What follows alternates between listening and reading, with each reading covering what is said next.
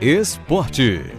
Muito boa tarde, Renato. Boa tarde para todo mundo que escuta o Multicultura.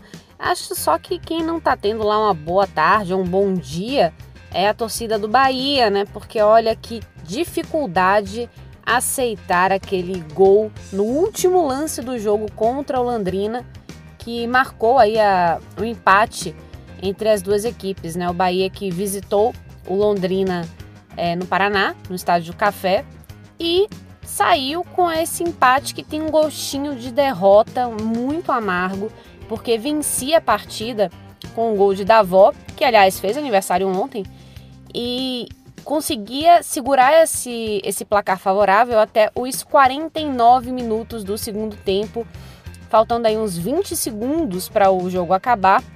Aí então, Patrick, numa jogada é, boba, acabou cedendo um escanteio para a equipe do Londrina. E aí, num festival de lambanças, é, Patrick errando na cobertura, Danilo Fernandes saindo do gol meio atabalhoado. Aí sai o gol que marcou então o empate dessas duas equipes, o empate de Londrina e Bahia em 1 a 1. Esse resultado não é muito bom para o Bahia porque é, ainda mantém o Londrina com chances de entrar no G4. E o Bahia, na verdade, queria se afastar cada vez mais desse bloco de, do meio de tabela, né, que ainda tenta se aproximar do G4. Por outro lado, o Bahia continua na segunda colocação, mas ainda pode ser ultrapassado pelo Grêmio, que enfrenta o Cruzeiro neste domingo. Então é um, um jogo importante aí, que são duas equipes que estão dentro do G4, e aí o Grêmio, se vencer, pode ultrapassar o Bahia no número de pontos.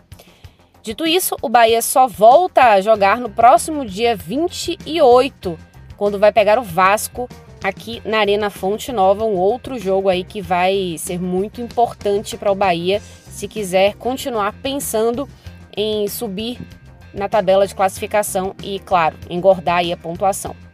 Falando agora do Vitória, o Vitória que se prepara porque vai enfrentar o Paysandu no domingo às quatro da tarde no Barradão. É o primeiro jogo do quadrangular do grupo C da Série C, né, da segunda fase. Então o Vitória já começa a dar aquela, aquele molho né, de partida decisiva.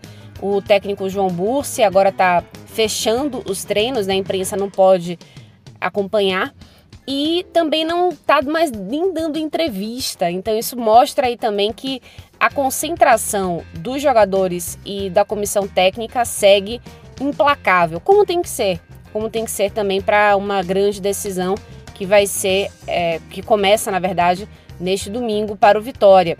O Vitória também já informou ontem, né, que nas primeiras horas, em uma hora apenas de vendas de ingressos para essa partida de domingo, 3 mil já foram vendidos. Então, a expectativa é de mais uma vez Barradão lotado.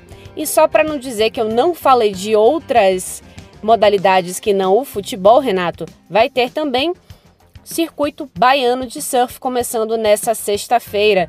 É muito bacana a gente ver que o, a, essa modalidade começa a ter mais força e mais espaço, né? Esse circuito vai acontecer em Ipitanga, na praia de Ipitanga, né, em Lauro de Freitas, e essa é a segunda edição do Bahia Surf Festival que integra o circuito baiano de surf. Então, nos dias 19, 20 e 21, ou sexta de sexta até domingo, vai rolar muito surf na praia de Pitanga, em Lauro de Freitas.